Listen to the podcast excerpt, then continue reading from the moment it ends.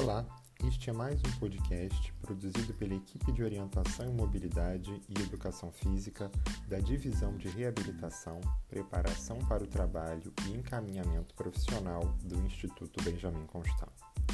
Este material foi pensado e elaborado durante o período da pandemia decorrente do coronavírus para atividades de ensino remoto.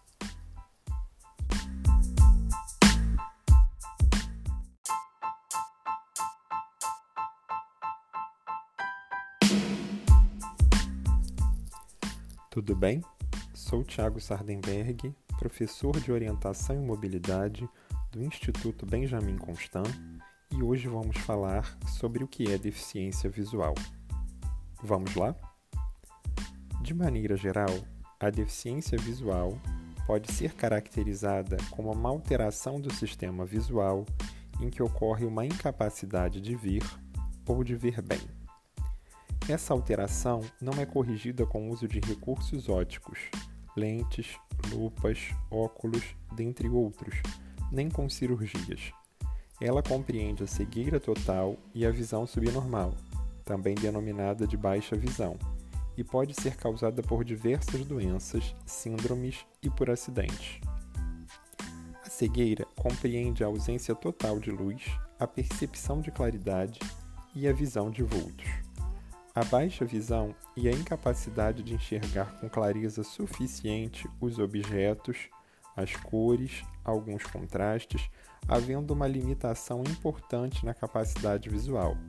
Porém, a pessoa apresenta um resíduo visual que pode e deve ser estimulado nas mais diversas atividades, pois é um mito considerar que a visão gasta ou acaba com o uso. É importante ressaltar que cada pessoa com baixa visão enxerga de uma maneira.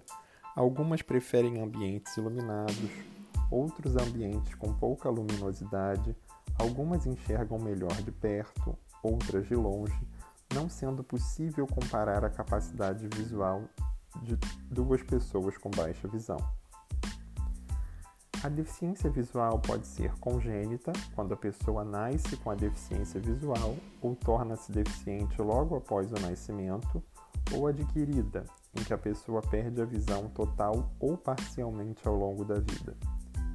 Quando a criança nasce com deficiência visual, ela deve ser estimulada a usar os outros sentidos, inclusive visual, caso seja baixa visão para conhecer e compreender o mundo e construir conceitos corporais, ambientais e muitos outros.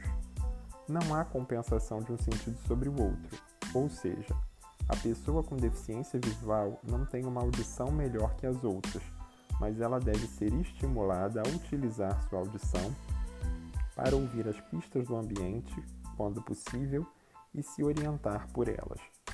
Já a pessoa que perdeu ou está perdendo a visão na idade adulta necessita participar de um programa de reabilitação para que ela possa aprender atividades que o auxiliará nessa nova realidade de vida, como a orientação em mobilidade, atividade da vida diária, sistema Braille, dentre outras.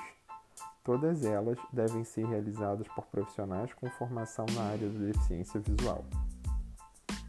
As pessoas com deficiência visual apresentam prejuízo funcional em três grandes áreas: 1. Um, na orientação espacial e na locomoção independente.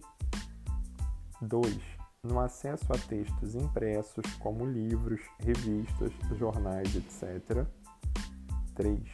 Na quantidade e variedade de experiências e nas relações que estabelece com o espaço que a rodeia.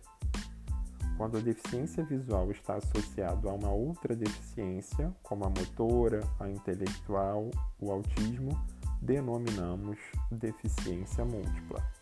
Maio de 2021.